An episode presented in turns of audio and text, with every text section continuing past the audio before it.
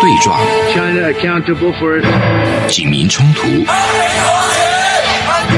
世代隔阂，我才没有被洗脑。家庭撕裂，学生的本分就是学习，为什么去参加什么运动啊？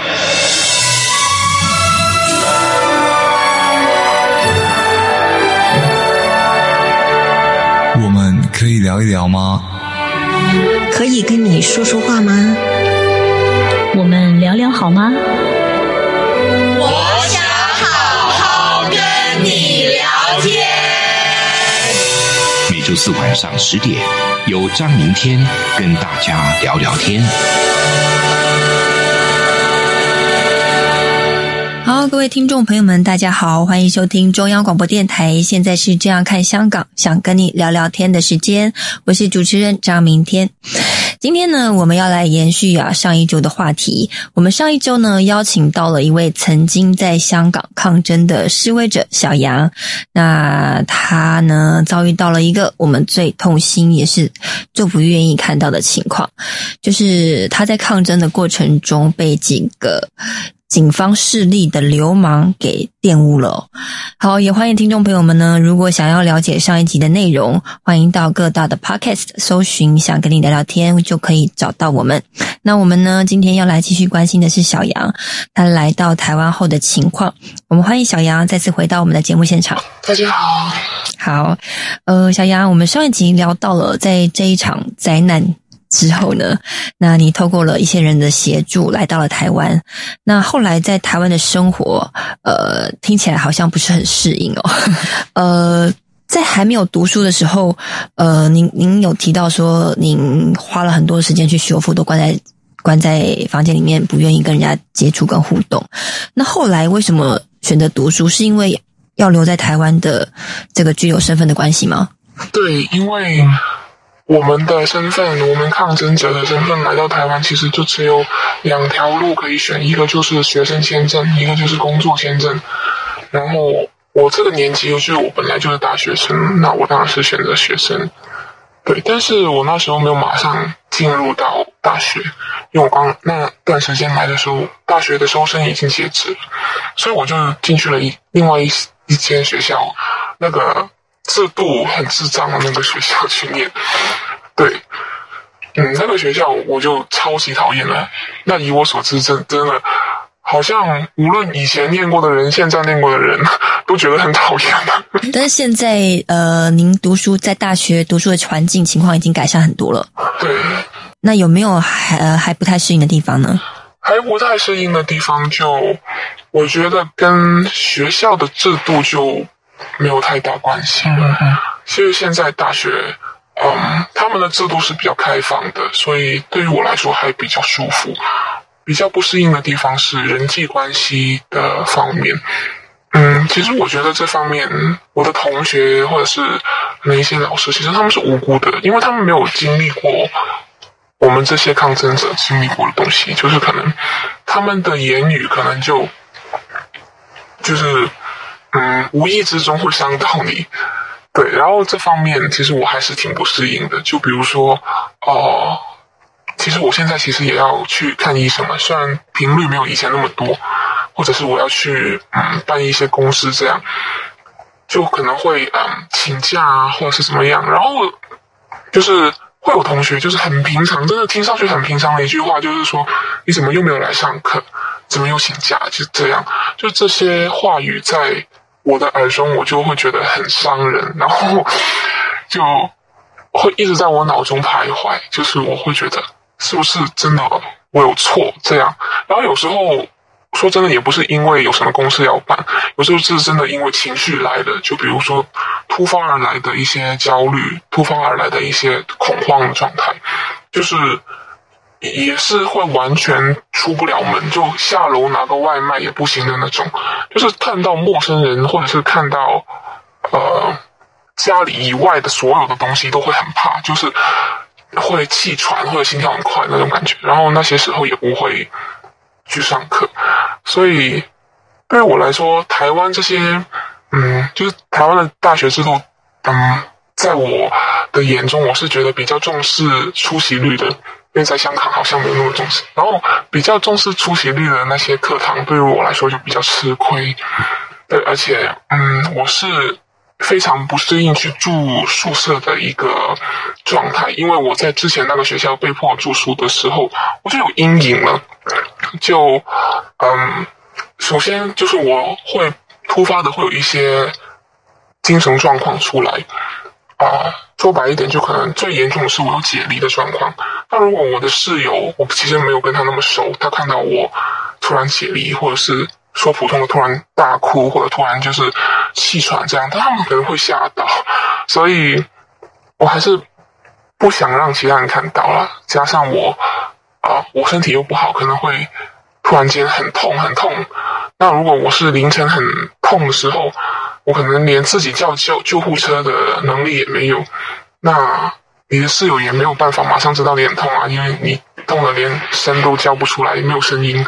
那这个时候我就需要真的睡在我旁边的一个最亲近的人去帮我叫救护车。就是这些这些事情我就发生过，那之前晚上就突然就痛到一定要叫救护车进医院这样，对，所以。呃，所以我就没有住宿，我就出去外宿，而且住很远的地方，因为租金的原因嘛。对，然后没有住宿这方面就肯定会影响到人际关系，因为大家有住宿的话就肯定会比较熟。嗯，但是，嗯，我觉得我还没有跟我的台湾同学聊得那么来的主要原因是我们的价值观不太一样，就是我自己觉得我的同学的世界观好像比较窄。然后，当你想很认真的去讨论一些话题的时候，他们就不怎么的热衷于这些讨论，就可能会说一些比较普通的，就可能一些八卦，或者会说说一些平常事。对，然后这方面我就一开始是有点不习惯的，就是说哎，大家都是来学习的，为什么为什么大家都都不讨论一些比较认真，或者是真的很。真的关自己事的事情，但现在我已经惯习惯了。嗯，是，呃，您刚刚提到，所以你现在在身边的比较跟你常互动的朋友，还是以香港人为主吗？嗯，对对对，我在我大学的台湾朋友真的没有聊到几句，嗯，比较少。你有想要试着呃跟他们做朋友吗？还是你完全？没有这个念头。哦，我觉得做朋友是可以，但是，嗯，我就不会去主动的去做这件事。就比如说，其实说分组吧，我其实我都通常都是一个人坐在这里，然后我又打算，哎，谁最后没有组，我们就大家在一起就好。就我就是那种人，那还好了。我的同学都就是很热心，会主动来找我，跟我一组这样。嗯嗯，所以说，与其说我嗯没有太大的想法去跟他们混合，是。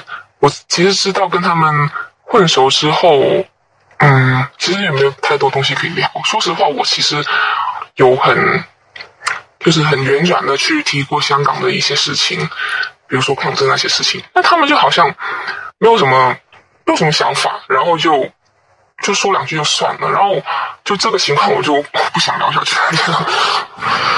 那请问您在就是这个事件发生之前，你在香港的学生互动人际关系的情况有什么不一样吗？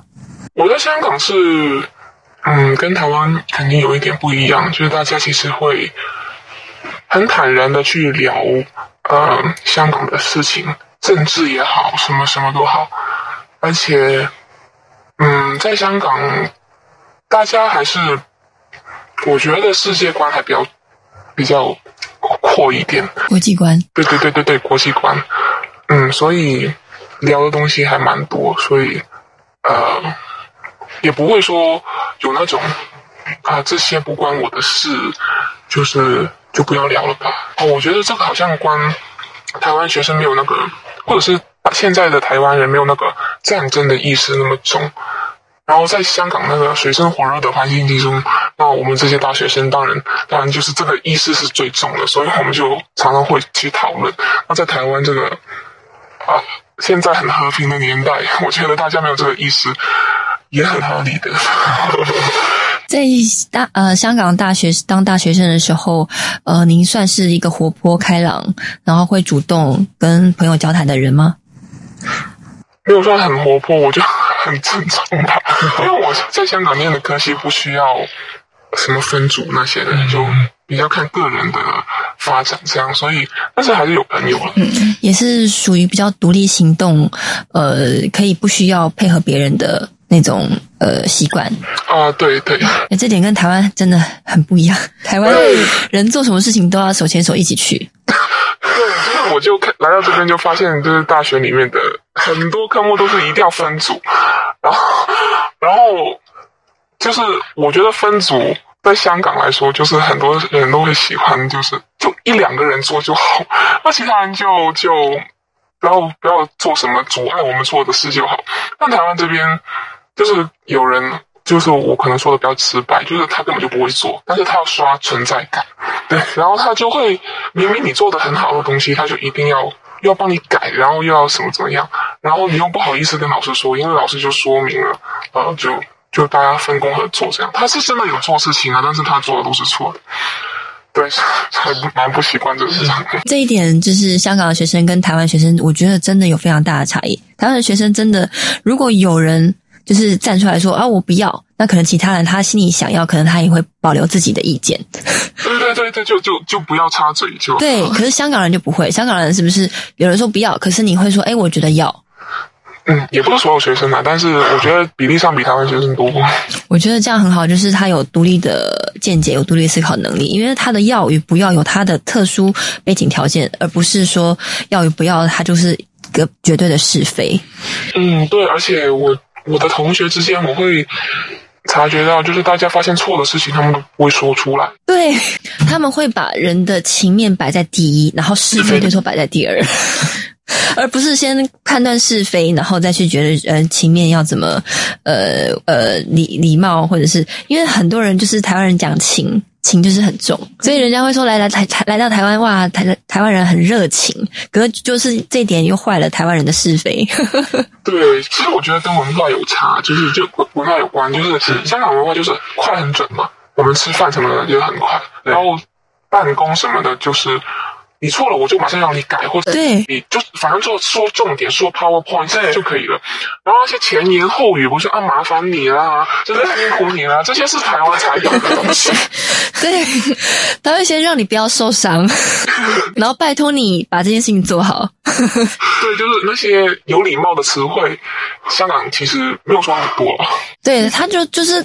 对，就对，错错，那错了我就改就好了嘛，又不需要受伤啊。然后，可是台湾人就说：“哦，我受伤了，我可能不就会怕你不不做了。” 台湾人真的这点，我也是觉得常常会在这方面受到委屈。好，那我们到这边先休息一下，马上回来。无限的爱向全世界传开，